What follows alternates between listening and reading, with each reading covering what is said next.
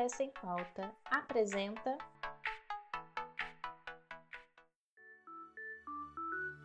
Os novos desafios da educação.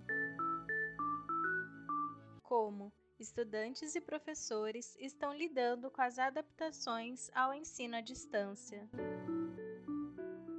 Oi, meu nome é Renato. Eu tenho 9 anos e moro no interior de São Paulo.